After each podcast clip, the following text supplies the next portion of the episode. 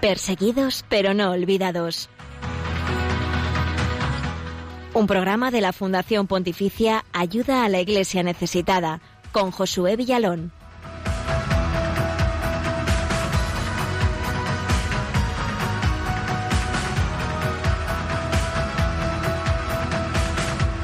Muy buenos días, abrimos las puertas, las ventanas de este espacio de Radio María en el cual queremos darte a conocer la vida y la realidad que viven nuestros hermanos en la fe alrededor del mundo, especialmente aquellos que sufren por su fe, que sufren por, nuestra fe.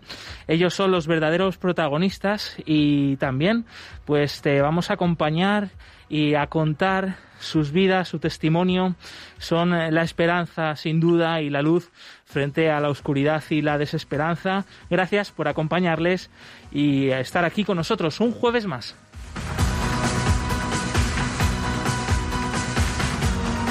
Saludamos a nuestros oyentes también de fuera de España, aquellos que nos escucháis desde Radio María, Perú, Venezuela y República Dominicana. Seguro que también desde otros sitios estos son los que tenemos constancia. Así que para todos, un fuertísimo abrazo.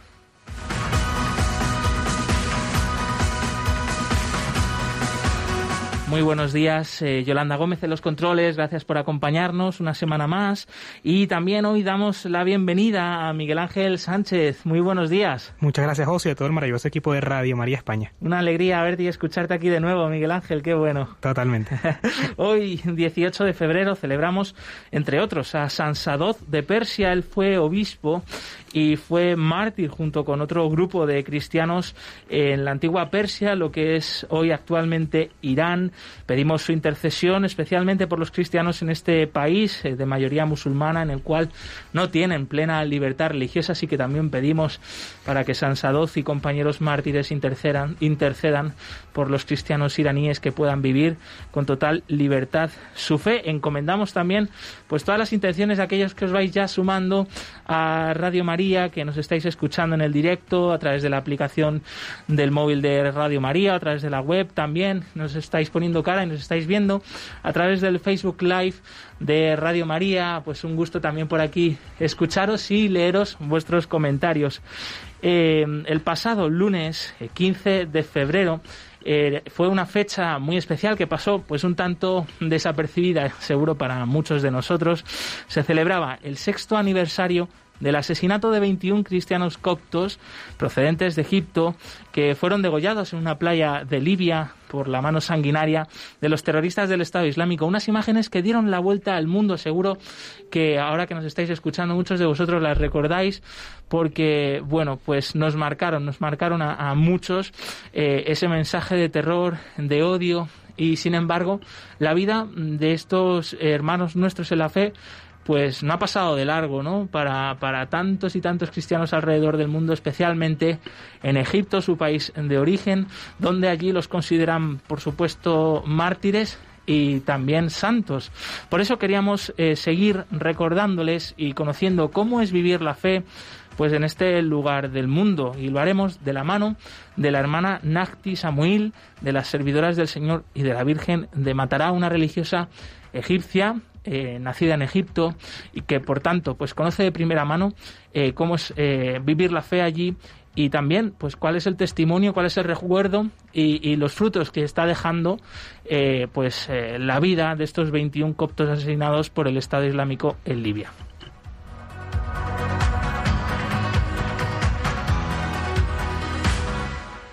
También repasaremos a continuación la situación de la libertad religiosa en Egipto de la mano del informe Libertad religiosa en el mundo y compartiremos un testimonio que nos ha llegado en los últimos días desde eh, Sri Lanka, Asia, junto a la preciosa iniciativa Valientes por Amor, una reflexión y una oración para cada día de la cuaresma de la mano de los cristianos perseguidos.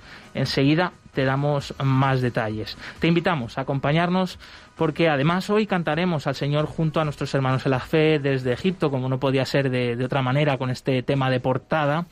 Y te recordamos, estos son los otros canales para que te puedas poner en contacto con el equipo del programa. Claro.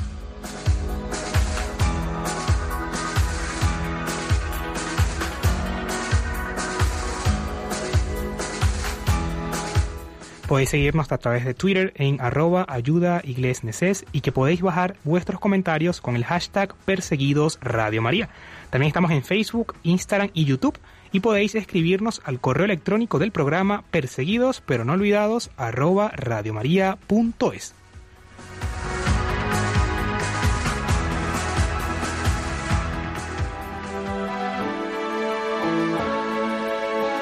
El cristianismo es la religión más perseguida en el mundo. Conoce de cerca esta realidad en Perseguidos pero no olvidados, un programa de ayuda a la iglesia necesitada en Radio María. Y el Papa Francisco ha hablado también recientemente sobre el caso de estos 21 cristianos coptos eh, que, bueno, pues en un encuentro mm, ecuménico eh, con distintos representantes de otras eh, iglesias, el Santo Padre pues ha destacado el testimonio de estos mártires que él dice que son pues auténticos santos y con esto también pues arrancamos nuestro programa de hoy.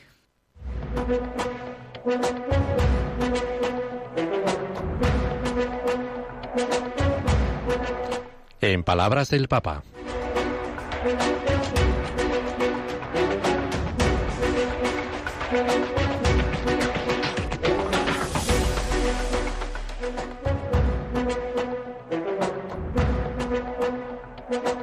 Quel giorno battesati anche col sangue. Aquellos días fueron bautizados también con la sangre.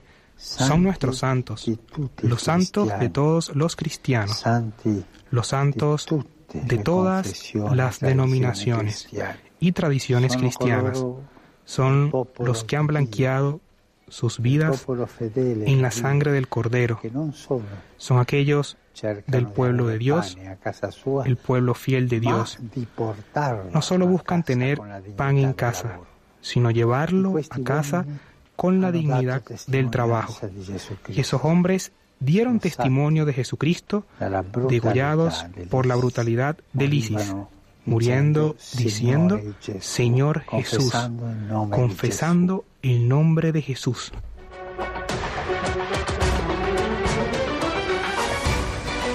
Este también es otro de los detalles que nos dejó ver aquel vídeo aquel vídeo macabro de hace seis años en el que se veía pues el martirio de estos hermanos nuestros en la fe, pero sin duda pues una oportunidad de ver el testimonio fiel hasta el último momento y la fe fuerte de estos cristianos que eran pues gente sencilla, trabajadores que estaban en Libia ah, allí pues para sostener a sus familias en Egipto, familias pobres, eh, pero una vez más pues un ejemplo ¿no? de eh, heroicidad y sobre todo de fe sencilla vivida hasta el final, que nos ayuda a todos y que nos da también esperanza y luz en estos momentos.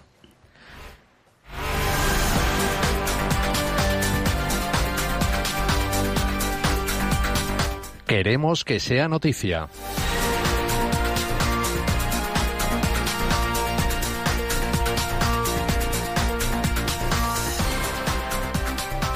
Son ya las 11 y 10 minutos, las 10 y 10 minutos en las Islas Canarias es el turno de la actualidad eh, de los cristianos pobres y perseguidos en el mundo, una realidad poco conocida y que normalmente no ocupan los grandes titulares en los medios de comunicación, pero nosotros sí queremos que aquí ellos sean noticia. El obispo de Alepo contra las sanciones internacionales a Siria hunden a la gente aún más en la miseria. A casi 10 años del estallido de la guerra en Siria, los colaboradores sirios de la Fundación Pontificia Ayuda a la Iglesia Necesitada han criticado duramente las sanciones que sigue aplicando Occidente. Su objetivo de debilitar el régimen de Assad no se ha cumplido, declara el arzobispo greco-católico de Alepo, Monseñor Jean Clement Jambard, ante Ayuda a la Iglesia Necesitada. Las sanciones de Occidente seguirán sin tener efecto sobre el gobierno que se ve poco afectado por las consecuencias. En cambio, las restricciones comerciales y de divisas afectan duramente a la población civil. La gente no tiene suficiente para comer ni electricidad, ni gas, ni gasoleo. Explica Monseñor Jean Bar. Además, añade que la gente ya no tiene la posibilidad de pedir préstamos para financiar compras importantes. Las sanciones no hacen más que hundir a la gente aún más en el sufrimiento y la miseria. Francisco visitará una iglesia en Caracos, Irak, reconstruida con la ayuda de ayuda a la iglesia necesitada. La iglesia de Altaira en Caracos fue destruida casi por completo durante el régimen de terror del Estado Islámico. Gracias a la generosa ayuda de los benefactores de ayuda a la iglesia necesitada, la iglesia ha sido reconstruida en el transcurso de los últimos años y ya está casi totalmente restaurada. El Papa Francisco ha confirmado que visitará la Basílica Mariana el domingo 7 de marzo durante su visita al país. La fundación ha hablado con el padre Anmar Yaco, que supervisa la reconstrucción y asegura la reconstrucción de la iglesia de Alta Ira es muy importante para la comunidad de Caracosh. Toda la gente de aquí siente que es su casa parte de su historia, así que es muy importante volver a abrir la iglesia. Pakistán anuncia un departamento especial para la armonía interreligiosa. Dicen es un primer paso positivo. Las minorías religiosas de Pakistán, como los cristianos y los hindúes, sufren una dolorosa discriminación y persecución por parte de radicales musulmanes. Una nueva iniciativa gubernamental pretende poner fin a esta situación. Said Moben, pakistaní y catedrático de filosofía en Roma, ha declarado ayuda a iglesia necesitada es un paso muy positivo para poner fin al fundamentalismo religioso y los ataques contra los cristianos y otras minorías religiosas de Pakistán. Sin embargo, echamos de menos que hayan contado directamente con miembros cristianos para estas nuevas medidas. Ayuda a la Iglesia necesitada participa en la presentación del mensaje de Cuaresma 2021 del Papa Francisco. Durante la rueda de prensa para dar a conocer el mensaje del Papa para la Cuaresma 2021, presentada por el cardenal Turkson Marcela Zimansky de Ayuda a la Iglesia necesitada, ha intervenido por videollamada desde Bruselas compartiendo la experiencia de una familia cristiana en Alepo, Siria, perseguida por fundamentalistas islámicos. Los terroristas, ha explicado Zimansky, que querían llevarse todos los hombres y niños con ellos, se esperaba que las mujeres renunciaran a su fe y se volvieran musulmanas. Solo sobrevivieron porque el ejército llegó a tiempo y los terroristas huyeron. Esta familia ha sido generosa en compartir su experiencia con nosotros porque creen firmemente que Dios estaba con ellos allí. De lo contrario, todos habrían muerto. La familia ha vuelto ahora a una vida normal, según los estándares de Alepo, trabajando en una guardería.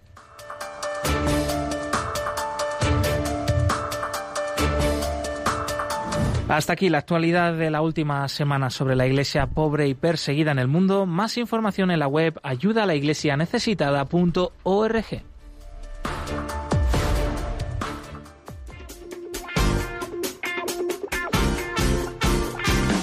Que donde haya odio, ponga amor. Que donde haya ofensa, tu perdón, Señor. Que yo no busque tanto ser consolado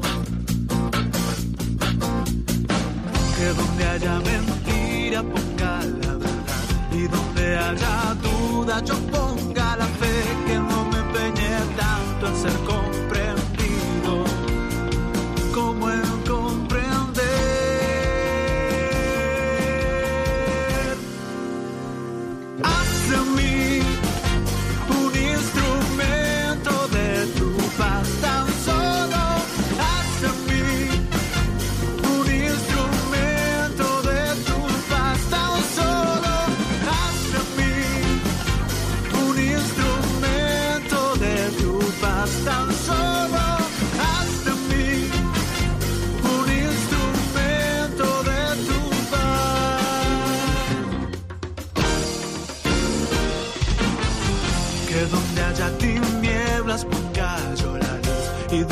tristeza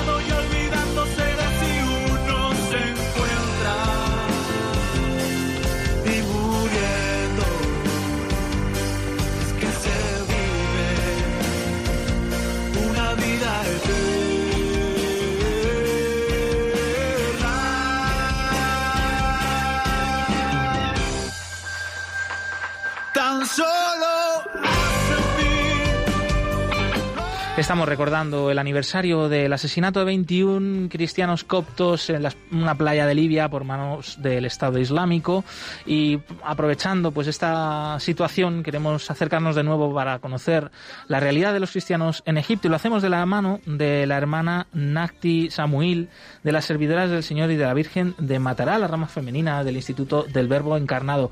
Hermana Nakti, buenos días, bienvenida.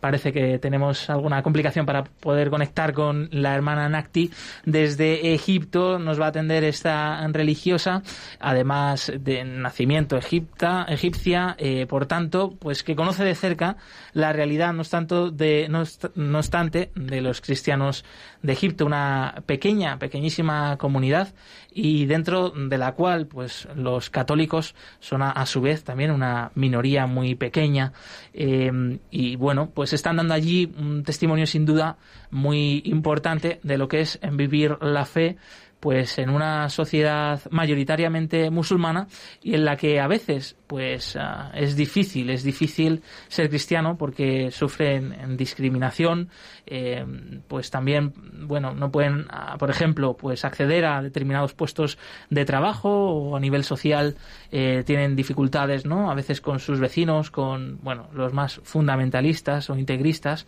¿no? Eh, por eso, bueno, pues su testimonio es muy importante, muy valioso, además de porque, bueno, pues son poquitos, también, pues esta particularidad, ¿no? de cómo es vivir la fe en el sufrimiento. Eh, en cuanto pues podamos, recuperaremos esa llamada con la hermana Nakti desde Egipto. Eh, no obstante, pues también eh, acompañar, decirte pues más datos, ¿no? los cristianos en Egipto son en torno a un 10% de la población en el país de Oriente Medio con la mayor población, ¿no? El país árabe con la mayor población ¿no? del mundo, eh, cerca de 100 millones de habitantes. Por tanto, los eh, cristianos de Egipto eh, son en torno a 10 millones.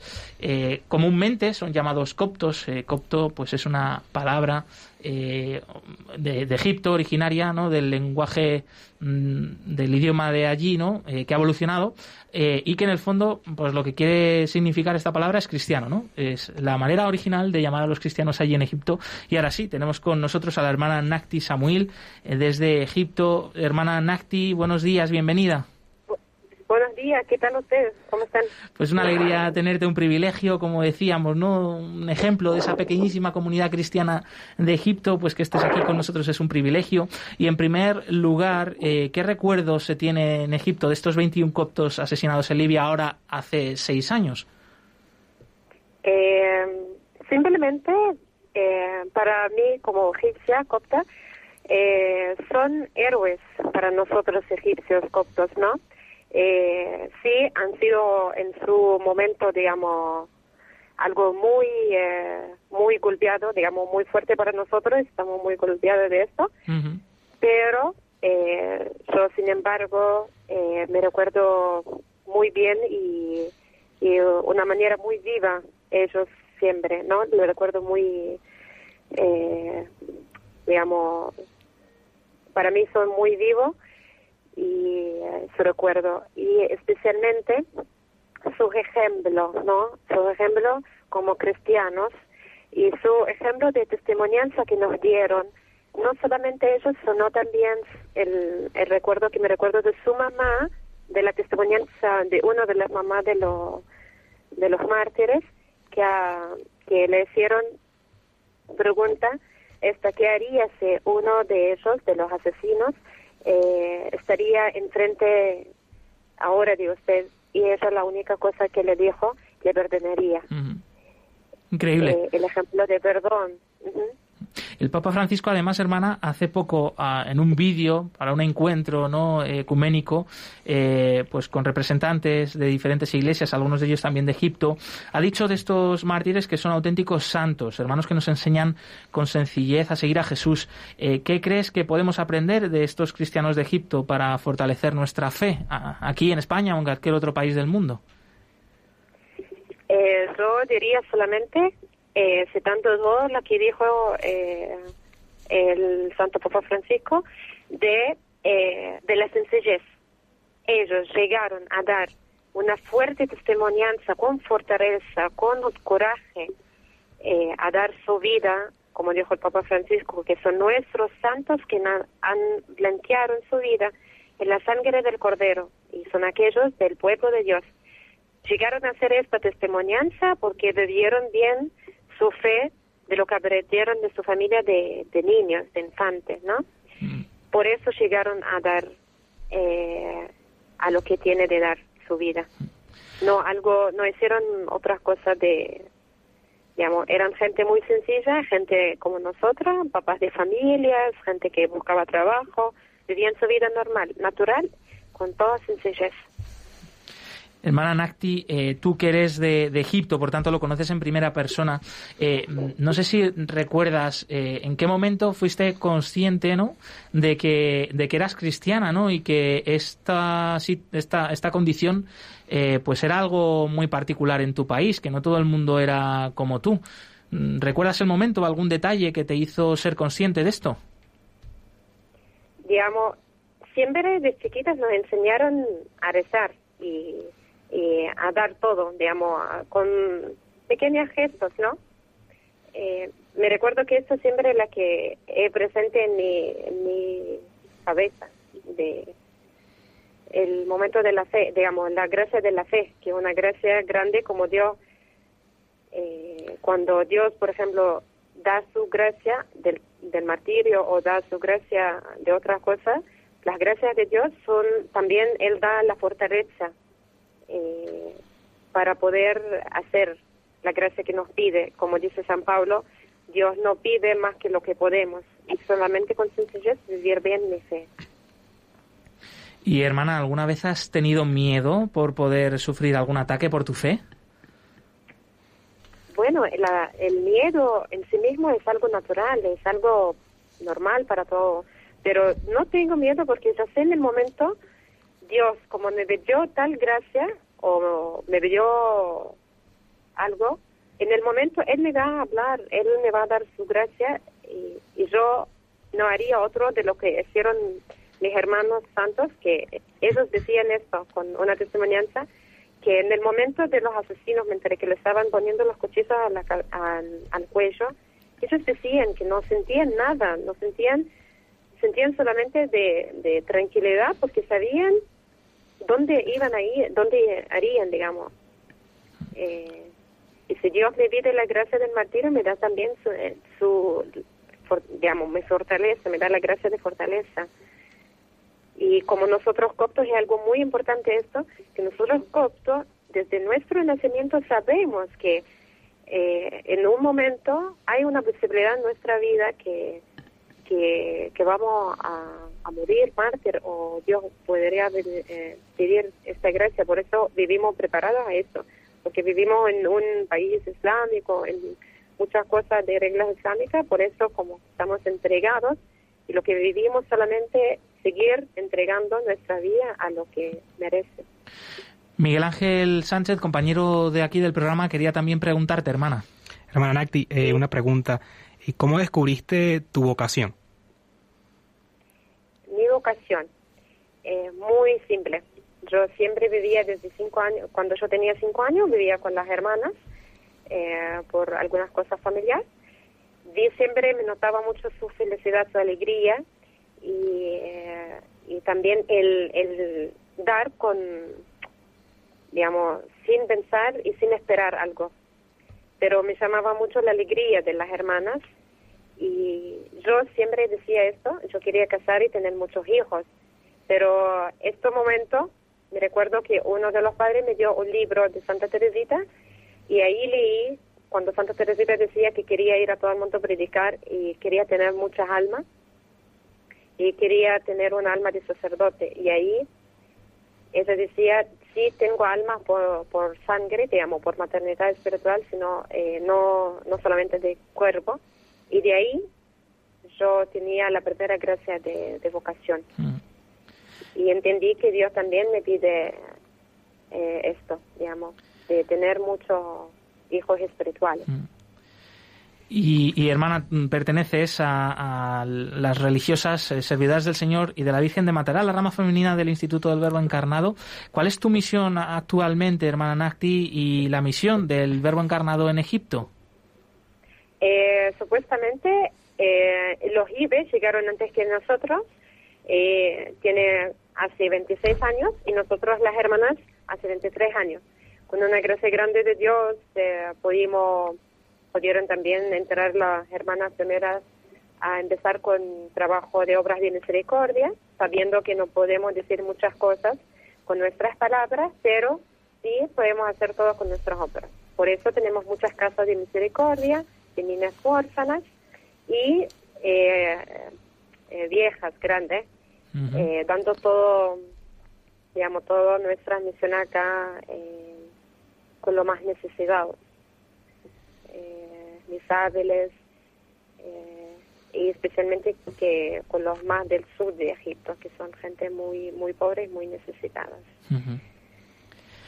Pues una alegría escucharte y, además que, nos llama mucho la atención tu acento argentino, pese a que eres, eh, a que eres egipcia y árabe, eh, pues una alegría esa hermandad, ¿no? De, de Egipto, pues con, con el mundo hispanohablante y, por supuesto con Argentina. Claro, vuestra congregación pues es de origen argentino. La congregación es una gracia de las hermanas, no es mía, porque ellos me, me enseñaron y me aguantaron escuchar todos los errores. No, hablas muy bien, hablas muy bien. Antes de despedirte, pues un último mensaje te queríamos pedir para los oyentes de Radio María en este tiempo de, de pandemia del coronavirus que nos está afectando a todos, pues un mensaje de esperanza y también te queríamos pedir una pequeña oración, si puede ser en, ave, en árabe, eh, pues eh, para que nos podamos unir desde aquí a toda la iglesia en Egipto. Ajá. Bueno, me parecía algo que todos lo conocen, supuestamente, seguramente la oración de bajo tu amparo no, no, no me sale. nos acogemos.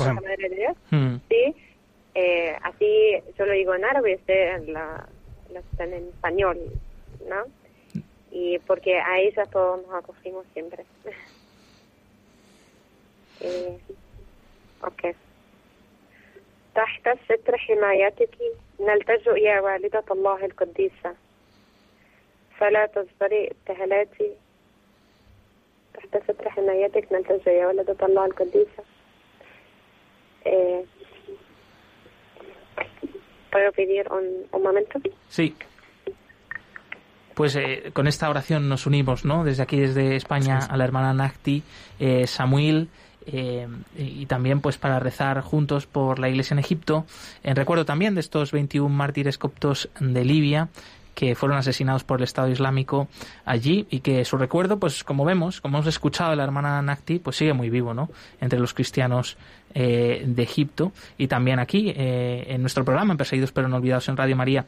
Hermana Nakti, no sé si sigues por ahí, pues para despedirnos, te agradecemos mucho una vez más pues esta entrevista. Y sí, muchísimas gracias a ustedes y espero que, que sigan rezando mucho y rezan por, uh, por los cristianos aquí en Egipto, ¿no? Los coptos. Y con ustedes ahora rezamos la oración si quieren. Ah, de acuerdo. De acuerdo. Nos unimos a esa oración, hermana. Ok. تحت ستر حمايتك نلتجئ يا والدة الله القديسة فلا تسري ابتهالاتي أم الكلمة بل تلطفي ويصغي إليها يا حنونة يا رؤوفة يا مريم البطولة الحلوة اللذيذة آمين Amén. Amén. Hermana Nacti Samuel, de, religiosa de las servidoras del Señor y de la Virgen de Matará, un fuerte abrazo desde España para Egipto. Muchísimas Hasta gracias pronto. a ustedes y le pido que, que sigan rezando y rezando mucho. Cuente con ello.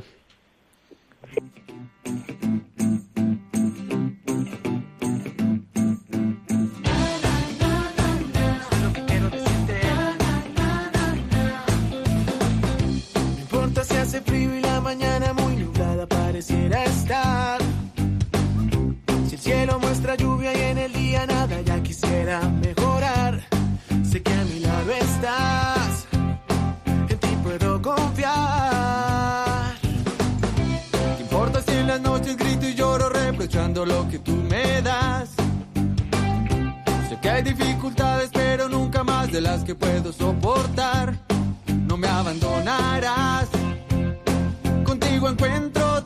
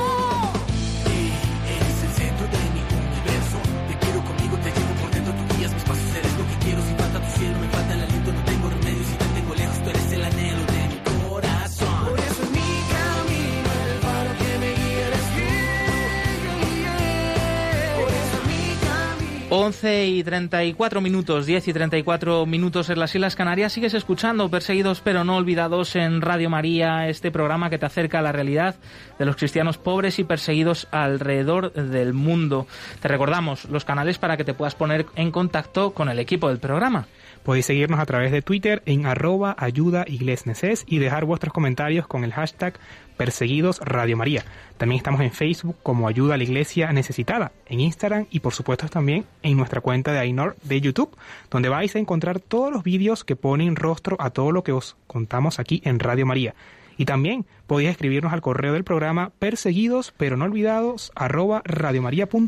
Estamos emitiendo en directo por vídeo también a través del Facebook Live de Radio María. Pues eh, un saludo a todos los que nos seguís por allí. Leemos vuestros comentarios. Muchísimas gracias por todos los saludos, las bendiciones, las oraciones. Por ejemplo, de Guadalupe Montero, que nos saluda desde Úbeda, Jaén o Chelito Mejía, que también nos manda saludos desde Bolivia. Pues una alegría saber que estáis desde, pues, eh, no solo España, otras muchas partes del mundo y en comunión con la Iglesia que sufre por su fe alrededor de los cinco continentes. Ahora llega el momento del testimonio de esta semana. En esta ocasión nos llega desde Sri Lanka en el recuerdo de los atentados ocurridos en Pascua de hace dos años y también de la mano de la iniciativa Valientes eh, por Amor eh, para acompañarnos en esta cuaresma. Son 40 historias reales, reflexiones y oraciones que nos ayuden a vivir mejor este tiempo litúrgico y que pues nos regala ayuda a la Iglesia necesitada y queríamos compartir contigo pues una de ellas, en este caso desde Sri Lanka.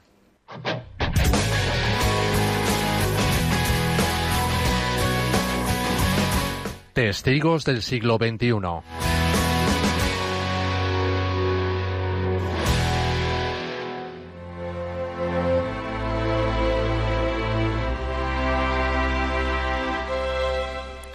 Hoy en el siglo XXI hay personas como tú y como yo, que se están jugando la vida por su fe en Jesucristo, hombres y mujeres que aceptan que su día a día sea un auténtico viacrucis, porque hay una causa inmensamente mayor. Una persona, el amor con mayúsculas, que da pleno sentido a sus vidas. En ayuda a la iglesia necesitada, conocemos a muchos de esos valientes por amor que a su vez representan a otros miles de valientes que viven en el anonimato más absoluto. Ellos tienen nombre y tienen rostro y queremos sacarlo a la luz para honrarles y mostrarles nuestra gratitud. Y lo hacemos en esta época del año porque deseamos que su ejemplo sea luz para ti y que en esta cuaresma puedas prepararte de la mejor manera para la muerte y resurrección de Jesucristo. Muchos de estos valientes por amor han sufrido y sufren también hoy, en el 2021, un martirio de sangre por defender o manifestar públicamente su fe cristiana.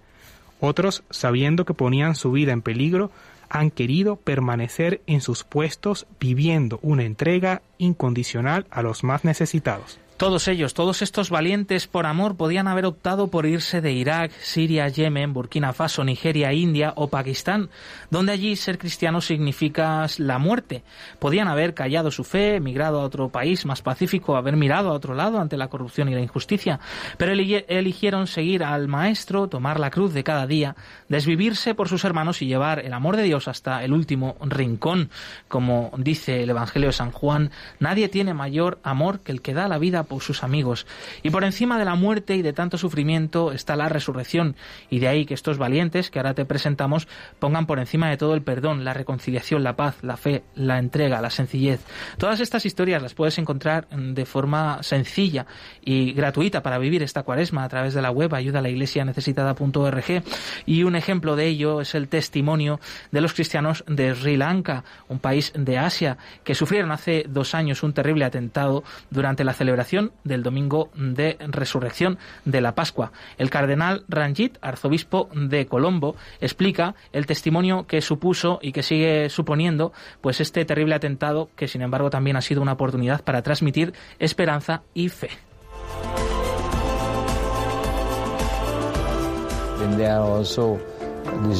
Me encontré con un hombre que había perdido a su mujer y a sus tres hijos. Se había quedado solo. Cuando fui a su casa tenía la mirada perdida. Me dijo, me he quedado solo en esta casa. ¿Qué voy a hacer aquí?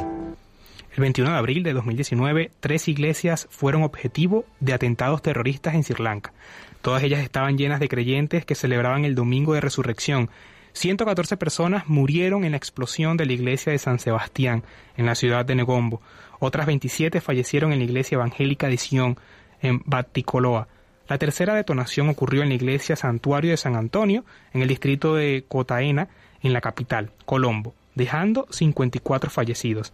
Además de las pérdidas humanas, quedan los heridos, los huérfanos, las familias destrozadas, las personas con graves traumas. A todos ellos intenta ayudar, acompañar y consolar la iglesia, ayuda a la iglesia necesitada, apoya por medio la iglesia local a las víctimas y sus familias en el proceso de curación después del trauma con atención social y psicológica. Cardenal Ranjit, arzobispo de Colombo, explica cuál es el mensaje, la respuesta de la Iglesia de los cristianos de Sri Lanka ante esta catástrofe y estos ataques que sin duda nos ayudan a nosotros a vivir la fe y a vivir nuestra conversión en este tiempo de cuaresma. La respuesta que siempre les doy es esta frase, Dios te ama. Les digo, quizá tu mujer y tus hijos están ahora en el cielo y desde allí intercederán por ti. No te han abandonado, sino que están contigo incluso más de lo que nunca han estado.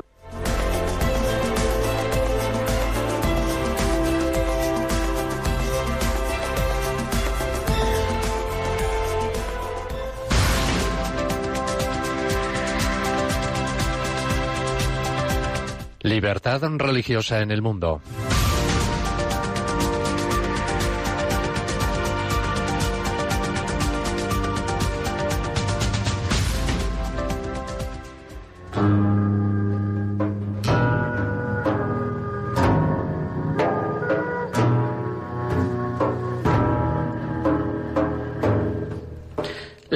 República Árabe de Egipto tiene una larga tradición como nación-estado. Aunque es predominantemente musulmán, el país es también la patria de la comunidad cristiana más grande del mundo árabe, la copta. La mayor proporción de cristianos reside en las provincias del Alto Egipto. También en el Cairo viven muchos cristianos. Hay una pequeña minoría judía compuesta por varios cientos de miembros. El número de musulmanes chiíes, bajaíes y de otras ramas también es bajo. En los últimos años, Egipto ha sufrido inestabilidad política y económica y muchos disturbios. En 2011, el presidente Hosni Mubarak, en el cargo desde hacía mucho tiempo, fue derrocado después de una serie de manifestaciones multitudinarias. En 2012, Mohamed Mursi, miembro de los Hermanos Musulmanes, fue elegido presidente por un estrecho margen. En junio y julio de 2013, el ejército egipcio le apartó del poder tras las protestas en la calle de millones de egipcios. Le acusaban de islamizar el país y de no administrarlo bien. Quienes se oponían a la caída del poder de Mursi y su entorno consideraron los sucesos como un golpe de Estado. Los defensores de esta acción afirmaron que había que salvar la democracia. Egipto sigue enormemente dividido al respecto. En 2014, el general Abdel Fattah al-Sisi fue elegido presidente del país, pero continúan los problemas económicos y de seguridad. El país se enfrenta a la insurgencia islamista de grupos aliados a Daesh, Estado Islámico, especialmente en la península del Sinaí. El Cairo ha sido el escenario de ataques contra los funcionarios del Estado. En enero de 2014 se aceptó un referéndum, una nueva constitución revisada del Estado. Más del 98% de los votantes estaban a favor del texto. La Iglesia Católica lo consideró positivo. El obispo copto católico de Asiut, Kirill William, declaró ayuda a la Iglesia necesitada que la utilización en la constitución revisada de la Sharia islámica como fuente de la legislación de Egipto no es necesariamente problemática. El preámbulo de la Constitución de 2014 describe al país de este modo. Egipto es la cuna de la creencia en Dios y la vanguardia de las religiones celestes. En su territorio se crió el profeta Moisés, que habló cara a cara con Dios cuando se le apareció en el monte Sinaí, el monte de Dios, quien iluminó el corazón de Moisés y le comunicó su mensaje divino. En su territorio los egipcios dieron una buena acogida a la Virgen María y a su bebé, y luego sacrificaron miles de mártires en defensa de la Iglesia del Señor Jesucristo. Que la paz sea con él. Según el artículo 2, el Islam es la religión del Estado, el árabe es la lengua oficial y los principios de la Sharia islámica son la fuente principal de legislación. El preámbulo especifica que la referencia a la hora de interpretar los mismos reside en el conjunto de las sentencias del Tribunal Constitucional en este sentido. El artículo 3 establece los principios canónicos de los cristianos y judíos egipcios son la fuente principal de las legislaciones que regularán sus códigos civiles, sus asuntos religiosos y la elección de sus líderes espirituales.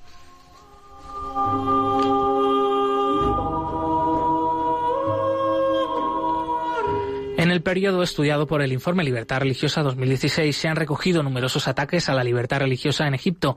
Enumeramos algunos de ellos. Por ejemplo, el de Eva Karam, dentista copto de la localidad de El Badari. Fue asesinado en septiembre de 2014 en la provincia de Asiut, en Alto Egipto. Unos desconocidos le pararon en la calle cuando volvía a su casa y le secuestraron, probablemente para pedir un rescate. En octubre de 2014, el denominado ateo Hamed Harkan denunció que la a la policía que le había detenido e interrogado. Arcán y su esposa se refugiaron en una comisaría de policía de Alejandría cuando una multitud les amenazó violentamente. En octubre también de ese mismo año, por ejemplo, en la localidad egipcia de Al-Qusiyya, a 50 kilómetros de Asiut, miembros de familias coptas se vieron obligados a trincherarse en una casa cuando una banda de extorsionadores les atacó por no pagar los impuestos que les imponía el clan musulmán.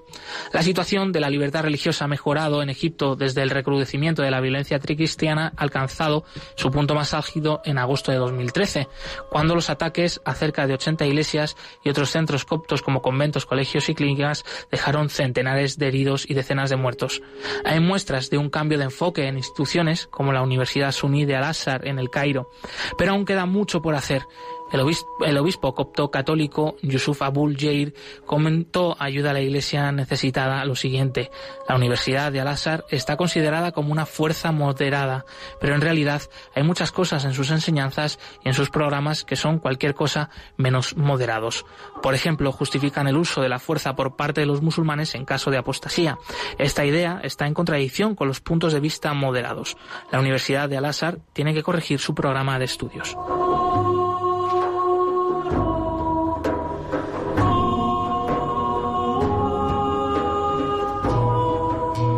Este informe completo de la situación de la libertad religiosa en Egipto, así como de cualquier otro país del mundo, se puede consultar en la web ayudalaiglesianecesitada.org.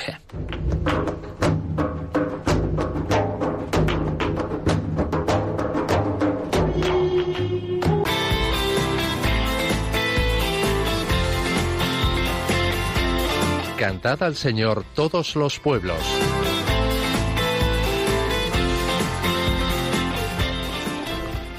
Hoy que estamos hablando de la complicada realidad de los cristianos de Egipto, vamos a escuchar una canción que nos llega desde allí.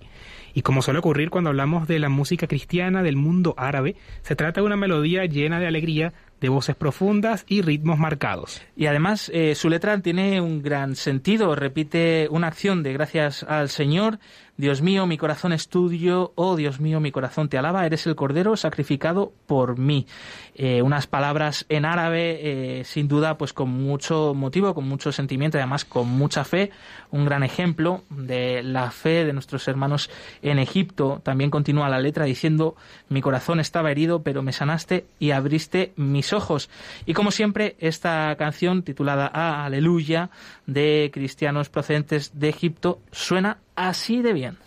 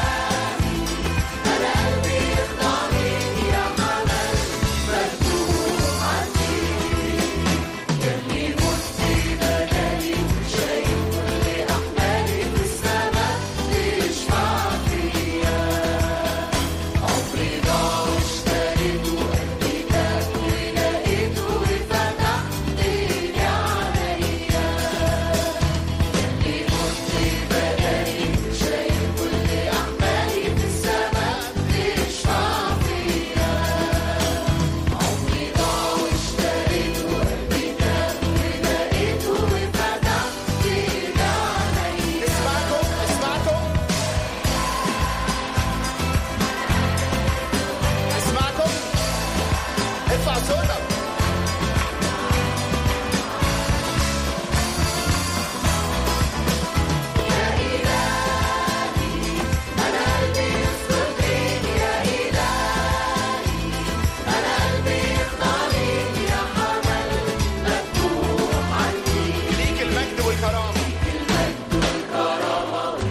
Pues con esta canción que nos ha llegado desde Egipto, pues un ejemplo más de cómo rezan y alaban al Señor nuestros hermanos en la fe. Eh, vamos a recordarte que puedes llamar aquí en directo, intervenir con nosotros, eh, comentando algunos de los distintos temas que vamos, eh, que hemos ido presentando en el programa y podéis ir llamando ya al número de teléfono 91005 9419, repetimos 91005 9419. Encantados de poder recibirte en directo, poder escucharte y atender pues esas, esos comentarios, esas sugerencias eh, para todo aquel que quiera. Mientras tanto, vamos a conocer la sección más cercana a ti, aquella que tienes eh, más cerca de tu casa, al otro lado de la esquina.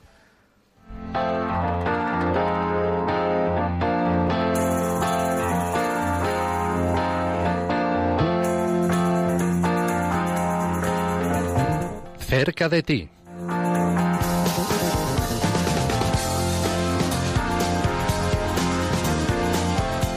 Y la diócesis de Santander en estos días eh, pues está teniendo un conjunto de actividades muy especiales para acercar la realidad de los cristianos perseguidos pues a todos los feligreses y a todas las personas de buena voluntad y desde allí tenemos a Javier Gutiérrez y a Gloria Sainz Diomeñaca, delegados de ayuda a la Iglesia necesitada en Santander. Bienvenidos.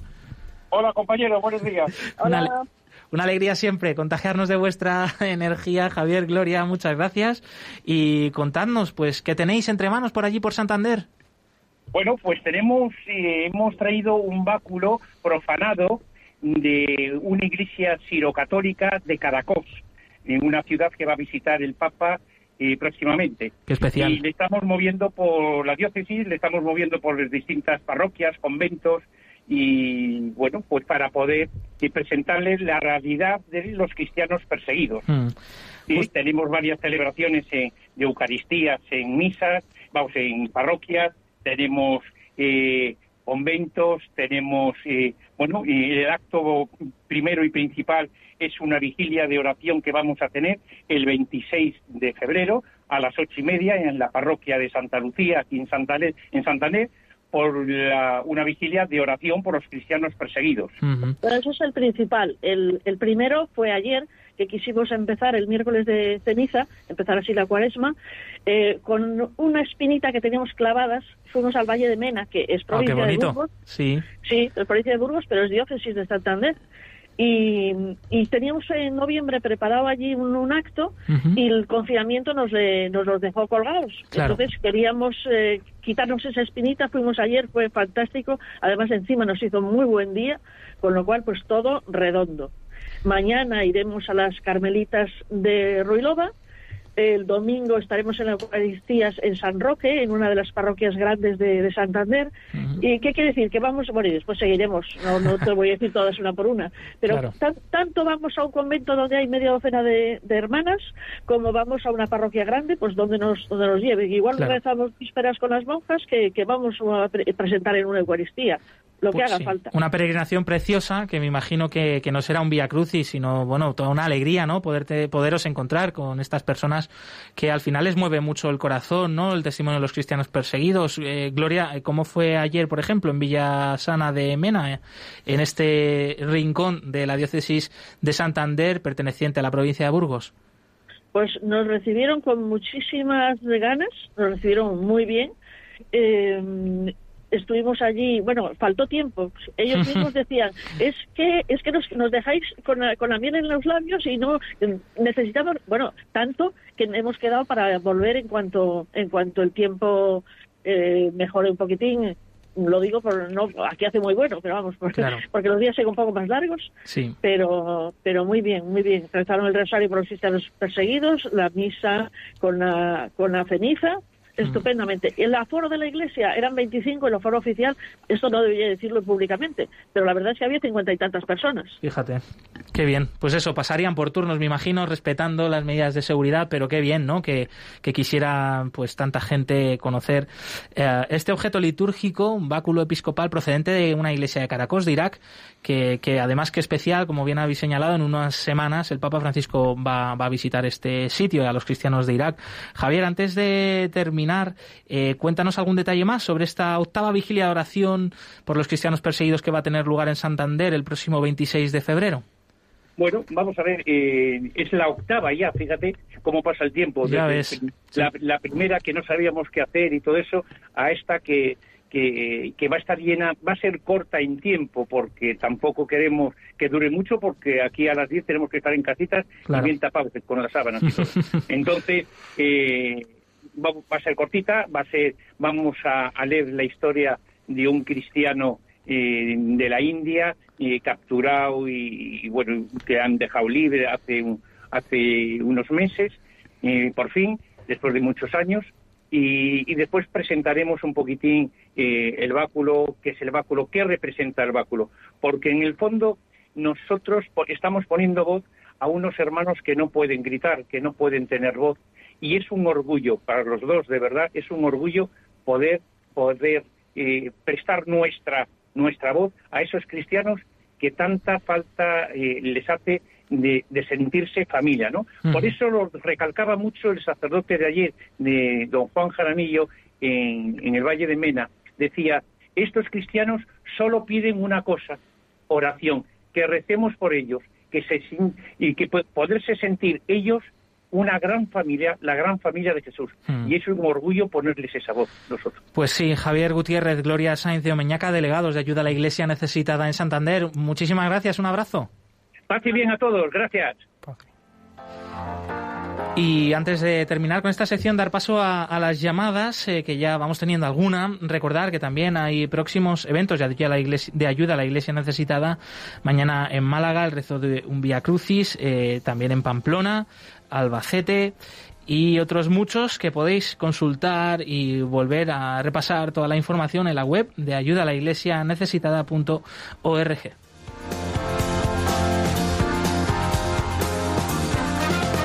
Y hoy eh, nos acompaña en nuestro programa la primera oyente que nos llama eh, desde Vigo. María, buenos días. Buenos días. Pues quería daros gracias por el programa y también eh, que nos hagamos todos los todos los cristianos, eh, o sea, eh, que, que pensemos más en los cristianos perseguidos, porque es mucho lo que sufren y para eso además creo que deberíamos de todos los cristianos de bueno pues de, de países que no estamos perseguidos entre comillas, ¿no? Sí. eh, que debería ser en las misas, sobre todo en las dominicales, ¿eh? aunque también podría ser en la misa de diario, que entre las peticiones que se hacen, que son muchas y muy necesarias, pero principalmente pedir eh, por los cristianos perseguidos. Debería ser una, mm, una petición habitual en todas las peticiones de las misas. Pues una muy buena aportación, María, te lo agradecemos mucho. Desde aquí nos unimos a esa petición. Sabemos que, que muchos eh, párrocos y muchas diócesis esto se está haciendo cada día en las Eucaristías. Eh, también, bueno, pues aquellos que estén interesados en más información o en poderse unir a, a iniciativas de este tipo, pues desde Ayuda a la Iglesia Necesitada también facilitamos eh, material litúrgico al respecto, Via Crucis por los cristianos perseguidos, Rosario por los cristianos perseguidos. Encantado de compartirlo. Y bueno, se nos acaba el tiempo. Eh, antes, recordar que puedes volver a escuchar el programa completo en el podcast de Radio María. Aquí continúa la programación con el rezo del Ángelus. Muchas gracias, Yolanda Gómez, en los controles. Hasta la semana que viene. Y Miguel Ángel Sánchez, gracias, amigo, y bienvenido. Muchas gracias, Oso. Seguiremos escuchando por aquí las próximas semanas. Volvemos nosotros el próximo jueves 25 de febrero a la misma hora, a las 11 de la mañana, movidos por el amor de Cristo al servicio de la Iglesia que sufre. Un fuerte abrazo y no se olviden, como nos ha recordado esta oyente María desde Vigo, de rezar por los cristianos perseguidos. Hasta pronto.